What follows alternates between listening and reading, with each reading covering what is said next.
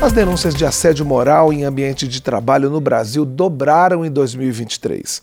De acordo com o Ministério Público do Trabalho, de janeiro a julho deste ano foram registradas mais de 7.600 denúncias de assédio moral. Especialistas apontam que a criação de novas leis que deram maior proteção às vítimas encorajaram as pessoas a denunciar.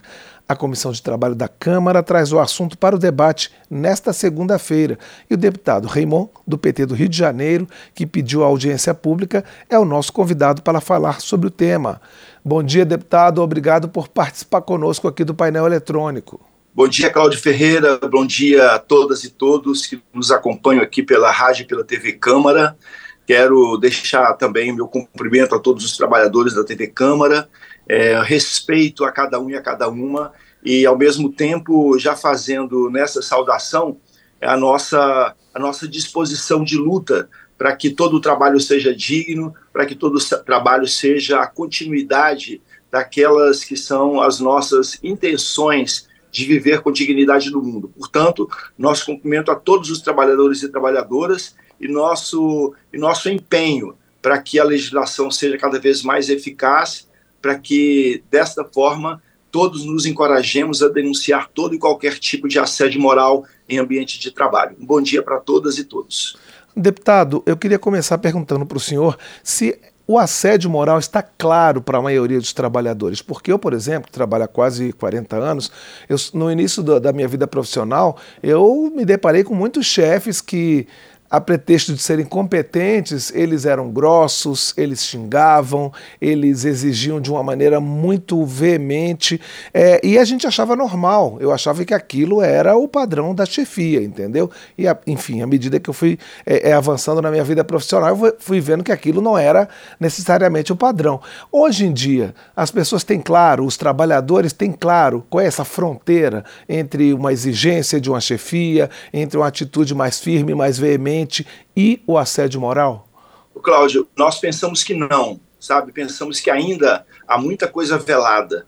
Pensamos que, de modo particular, no momento em que trabalhadores e trabalhadoras, de maneira exaustiva, cumprem jornadas de trabalho, e nesse cumprimento de jornadas de trabalho, eles sabem, sabem que atrás de si existem uma gama enorme de homens e mulheres que estão desempregadas, é, eles, na verdade, acabam contemporizando né, e, e, dando aquela, aquele entendimento, muitos, né, porque o amadurecimento, né, o amadurecimento, é claro que tem um amadurecimento humano, né, a sua carreira de 40 anos, aquilo que você foi compreendendo durante todo o tempo, é claro que isso aí também é uma conquista da humanidade e, de certa forma, vai passando para a humanidade.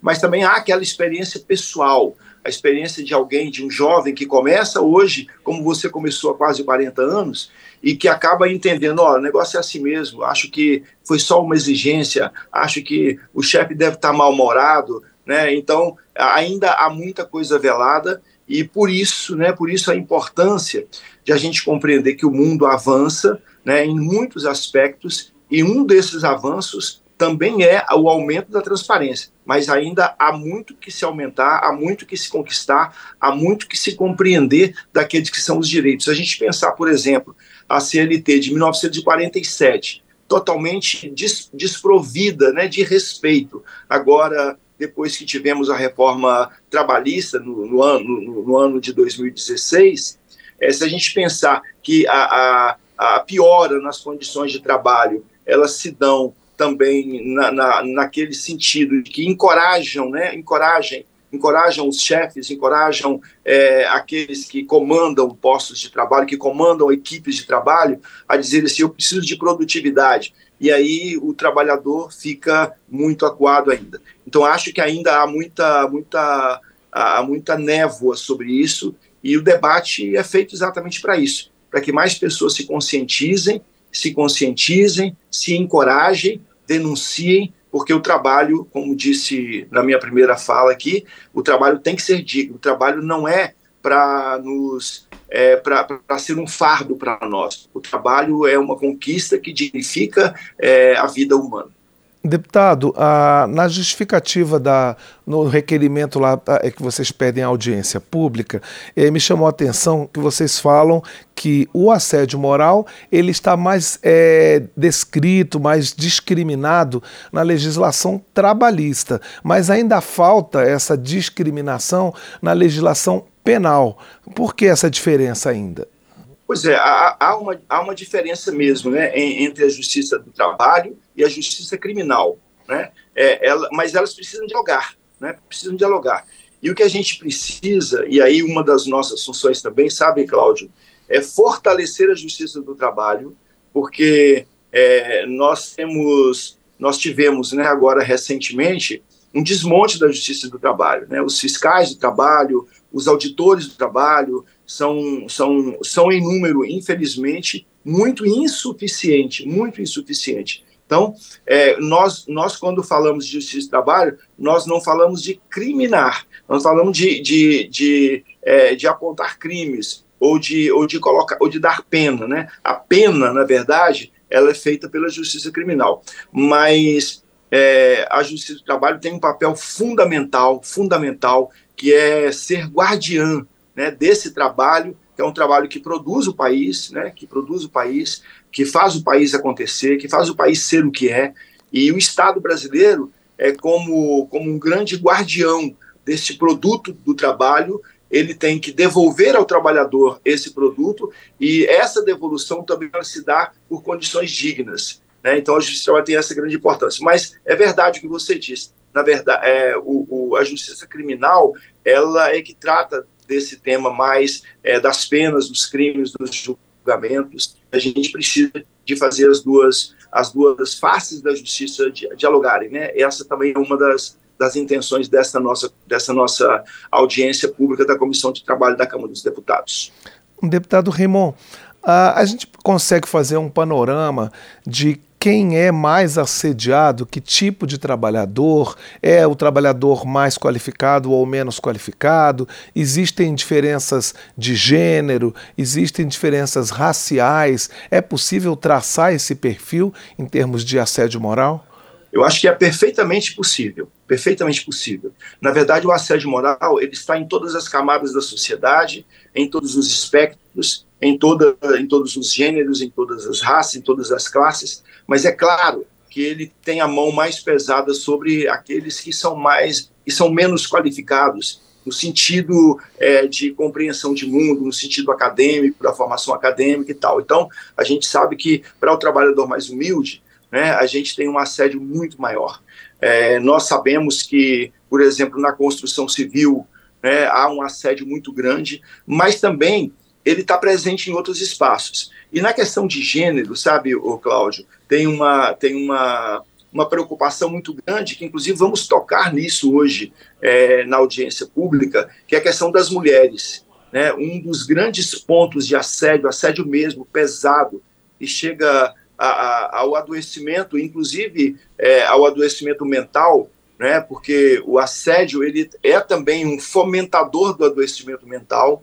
É, então, cuidar disso é importante. Em Brasília, nós temos uma frente parlamentar que discute saúde mental, que é presidida pela deputada Tabata Amaral, e eu, inclusive, sou membro desta, dessa frente parlamentar. A gente tem discutido muito como é que o assédio moral ele, ele, ele também é provocador de adoecimento mental e temos que cuidar disso. E por falar nessas questões, é, no caso das mulheres, as mulheres gestantes, por exemplo, que têm o direito constitucional, o direito é, legal, o direito que está na legislação é, de ter sua licença maternidade, nessa sociedade que pensa apenas na produtividade, é, nos empreendimentos, né, nas empresas, nos grupos econômicos, nos grupos de trabalho, que pensam é, muito ou quase exclusivamente na questão é, produtiva, né? O, o, cara tem que produzir, é quase aquela, aquela, aquela, aquele Fordismo, né? Aquela fábrica que é, a hora de trabalho não é tão importante. O que é importante é a produção. Então, se a produção é, está, está é, está contemplado, mas a produção ela se alia também ao tempo do empregado na fábrica para que ele possa ampliar. Então, voltando aqui para a questão das mulheres, a mulher gestante, ou a mulher que teve a licença maternidade, quando ela volta é, ela normalmente, né, ela, há muitos casos, muitos relatos de mulheres que nos chegam e dizem, olha, é, quando eu volto, eu sou tratado com, tratada com grosseria, quando eu volto, eu sou tratada com desdém. Quando eu volto, eu sou desmerecida no meu posto, no meu posto de trabalho, porque algumas empregadas domésticas, algumas, empre, algumas empregadas é, mães, elas voltam depois de quatro meses de gestação, quase me, quatro meses de licença maternidade. Em outros setores, seis meses. Em outros setores, até oito meses. Né? E isso é um direito consagrado, um direito da maternidade direito que está, inclusive, consignado, não o direito da licença maternidade, mas o direito à maternidade, e, portanto, tem que se garantir é, no direito à maternidade, o direito à licença, está lá garantido no artigo 6 da Constituição, que fala dos direitos sociais. O direito à maternidade é um direito social. Então, essas mulheres são muito, são muito assediadas.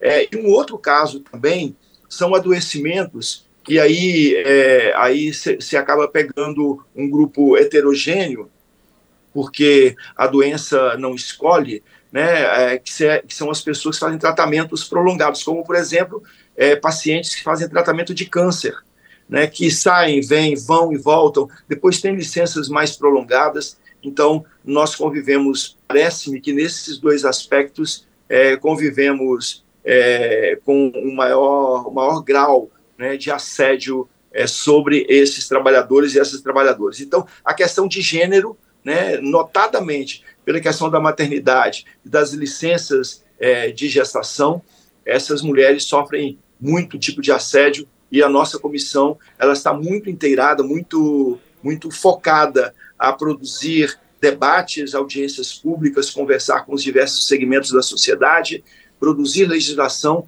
para que a mulher seja amparada, porque ela é muito mais violentada com assédio do que os homens neste caso. Este é o painel eletrônico, ao vivo pela Rádio Câmara e pela TV Câmara, e a gente está conversando com o deputado Raimundo, PT do Rio de Janeiro, sobre a audiência pública da Comissão do Trabalho que vai acontecer hoje sobre assédio moral.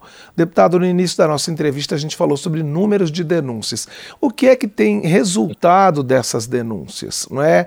Como é que esses processos eles seguem? É, como é que as empresas respondem a essas acusações de assédio moral? O que, que a gente tem avançado também? Nessa resposta ao movimento dos trabalhadores. Pois é, é bom a gente lembrar que o Brasil está muito preocupado com isso, né? Se você pega, por exemplo, as legislações, e aí eu vou tomar, por exemplo, a Convenção 190 da OIT, Organização Internacional do Trabalho, é, o Brasil, na verdade, é signatário, né? Esse é o primeiro tratado internacional sobre violência e assédio no mundo do trabalho. E o Brasil é signatário dessa convenção, e hoje essa convenção já conta com 25 países membros, 25 países que assinaram essa convenção. Então, é, quando você olha para o mundo do trabalho e percebe que ele está trazendo é, todo esse tipo é, de prejuízo para o ser humano, todo esse prejuízo para a vida humana, e quando se prejudica a vida humana, se prejudica a vida da sociedade né, você desequilibra toda, toda a cadeia onde, a, onde o ser humano está, portanto, toda a cadeia da sociedade.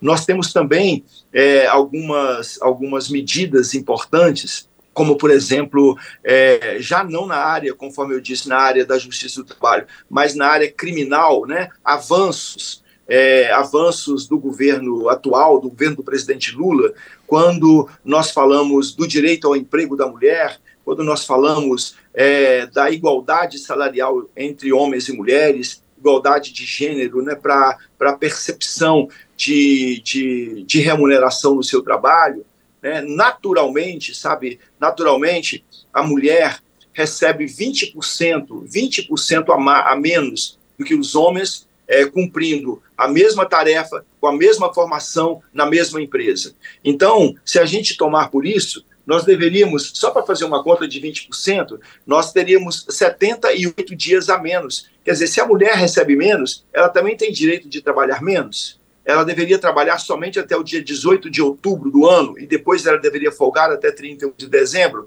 para garantir que 20% também de carga horária diminuída? Não. Então, quando nós falamos é, na legislação aprovada pelo, pelo Congresso esse ano e, e, e, sancionada pelo presidente Lula de igualdade salarial de gênero, nós estamos dizendo assim: a gente quer igualdade salarial de gênero e a gente quer igualdade também de jornada de trabalho, a gente quer igualdade para que homens e mulheres, é, é, na verdade, vivam né, e, e, produzam aquilo que sabem produzir e que é, e que é importante para o país. É importante para o país que o país avance, que o país se desenvolva e o desenvolvimento é, ele ou é feito com democracia ou ele é feito com respeito ao, àqueles que são as, aquelas que são as bases da democracia ou então não é desenvolvimento. Então nós temos produzido legislação é, essa essa convenção internacional 190 da OIT é um passo importantíssimo, porque 25 países são signatários dela, dentre eles o Brasil, e também as legislações, quando nós estamos falando aqui do fomento ao trabalho das mulheres e do, da igualdade salarial de gênero, nós estamos também diminuindo a possibilidade de assédio. Porque é, em, é, em per si, quer dizer, por dentro, né, já é um assédio o fato de as mulheres trabalharem é, a mesma quantidade, com a mesma função, com a mesma competência e muitas vezes até com muito mais competência do que homens e receberem até 20% a menos do que recebem os homens. Então, são legislações que são criadas, acho que o debate produz isso na área do, do, da justiça do trabalho. Mas também na área criminal, é, você acaba avançando, né? Porque assédio moral caminha para a gente consignar, né? Como crime, né? Como a gente precisa precisa consignar para que ele deixe de acontecer, para que a gente o elimine das jornadas de trabalho do povo brasileiro. Deputado Raymond, além da legislação que, como o senhor falou, já está avançando, o que é que precisa mudar na cultura das empresas privadas e mesmo do setor público para que o assédio moral seja uma realidade cada vez mais distante no país?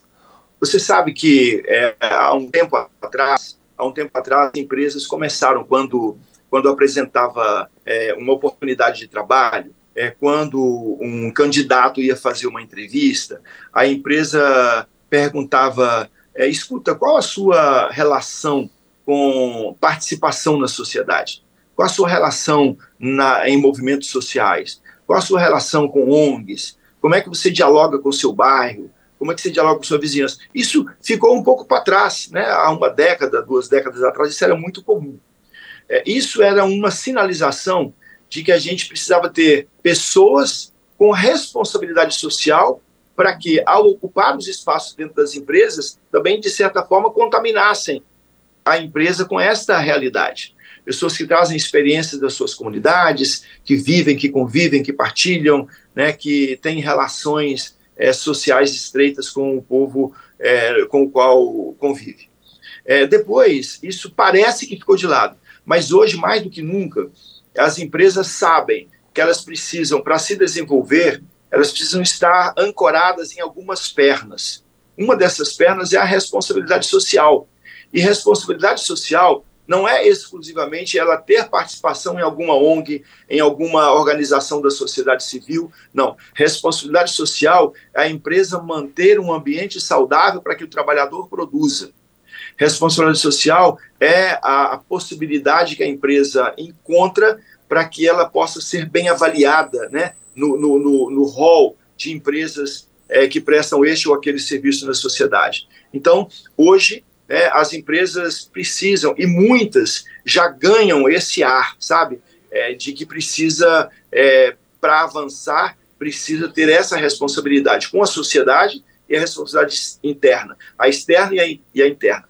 Depois, compreender também que desenvolvimento, né, conforme diz, o desenvolvimento está aliado à democracia, você está aliado à questão da democracia, dos direitos é, inalienáveis do ser humano, do trabalhador e da trabalhadora, consignados, seja de maneira tácita, né, pelo conhecimento que temos da humanidade, seja é, reconhecido pela consolidação da lei, das leis do trabalho, sejam reconhecidos pelas convenções internacionais da Organização Inter Internacional do Trabalho, da OIT.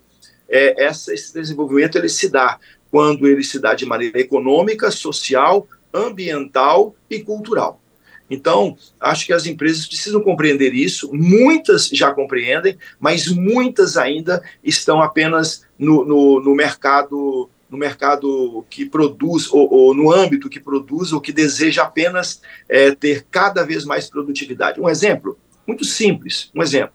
É, tivemos aqui no Rio de Janeiro, há mais ou menos uns quatro meses, três, quatro meses, um acidente que foi, que foi, é, que foi envolvido né, um ator global, Kaique, e que foi envolvido o motorista é, de um aplicativo, se não me engano, o 99. É, esse motorista, assim que aconteceu, deu uma repercussão enorme, enorme, e esse motorista, ele teve a, o seu registro cassado, ele foi desligado imediatamente. Passaram-se dois, três dias, começou, a vir um punhado de, de, de, de notas ao ar de que o motorista passava dificuldades, e é simples compreender. Porque esses trabalhadores de aplicativo, que são autodeterminados aí pelas, é, pelas plataformas capitalistas ou pelo capitalismo de plataforma, esses é, motoristas, esses trabalhadores de aplicativo, entregadores, motoristas, mototaxistas moto, é, é ou entregadores de motocicleta, é, em motocicleta, eles são muito precarizados. Então, contra isso, a gente precisa lidar, a gente precisa conversar. Então, essas empresas precisam entender que há de ter uma regulamentação.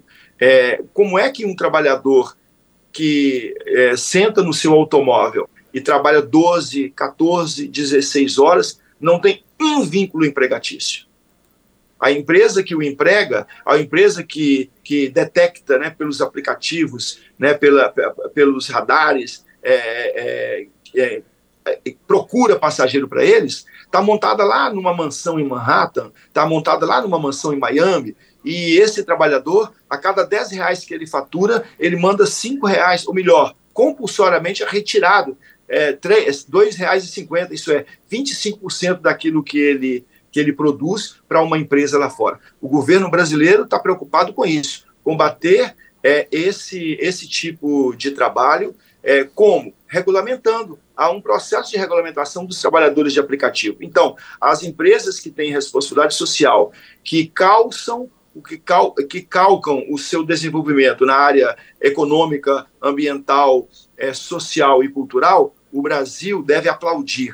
As empresas que estão negando os direitos aos trabalhadores e que, portanto, estão pensando no desenvolvimento apenas no desenvolvimento econômico para si mesmas, essas empresas têm que ser enfrentadas pelo povo brasileiro, porque há depois da reforma trabalhista, aquela nuance né, de dizer assim: ah, eu sou empreendedor, eu tomo conta da minha vida, mas a vida passa, a aposentadoria chega e as pessoas podem ficar à mercê da própria sorte. Então, o governo brasileiro tem que ter essa preocupação e o ministro Luiz Marinho tem trabalhado isso. Né, o ministro do Trabalho e Emprego. Acho importantíssimo. Essa vai, esse vai ser é, mais um avanço que daremos na Câmara Federal para compreender que há empresas que podem ser aplaudidas e devem ser aplaudidas mas outras pensadas para se responsabilizar com o trabalhador e a trabalhadora brasileira. Eu dei esses exemplos que eu acho que eles elucidam, esclarecem o pensamento que hoje é, transita não só entre nós, parlamentares, mas na sociedade brasileira e no mundo, né?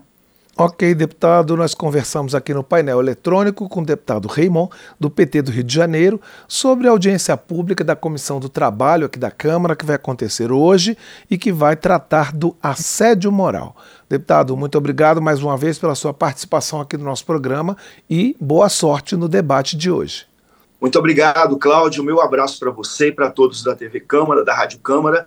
E aqueles que nos acompanham aqui do Rio de Janeiro, eu quero também aproveitar aqui o canal de divulgação e convidá-los. É uma audiência pública da Câmara Federal, que acontecerá no Tribunal Regional do Trabalho, aqui no Rio de Janeiro, no centro do Rio, a partir das 10 horas da manhã, com espaço aberto ao público, para que as pessoas também se coloquem, para que as pessoas também tragam as suas, as suas manifestações temos desembargadores à mesa, juízes do trabalho à mesa, sindicalistas à mesa, estudiosos do tema à mesa, a Ordem dos Advogados do Brasil à mesa. Então, será um debate, no meu entendimento, muito necessário para a gente avançar com os direitos dos trabalhadores e trabalhadoras. E, por último, se me permitem, é, não tenham receio de denunciar o assédio. Nós não podemos concordar com o assédio, o assédio diminui a dignidade humana. Um abraço a todas e todos, paz e bem. Obrigado, deputado. Boa sorte.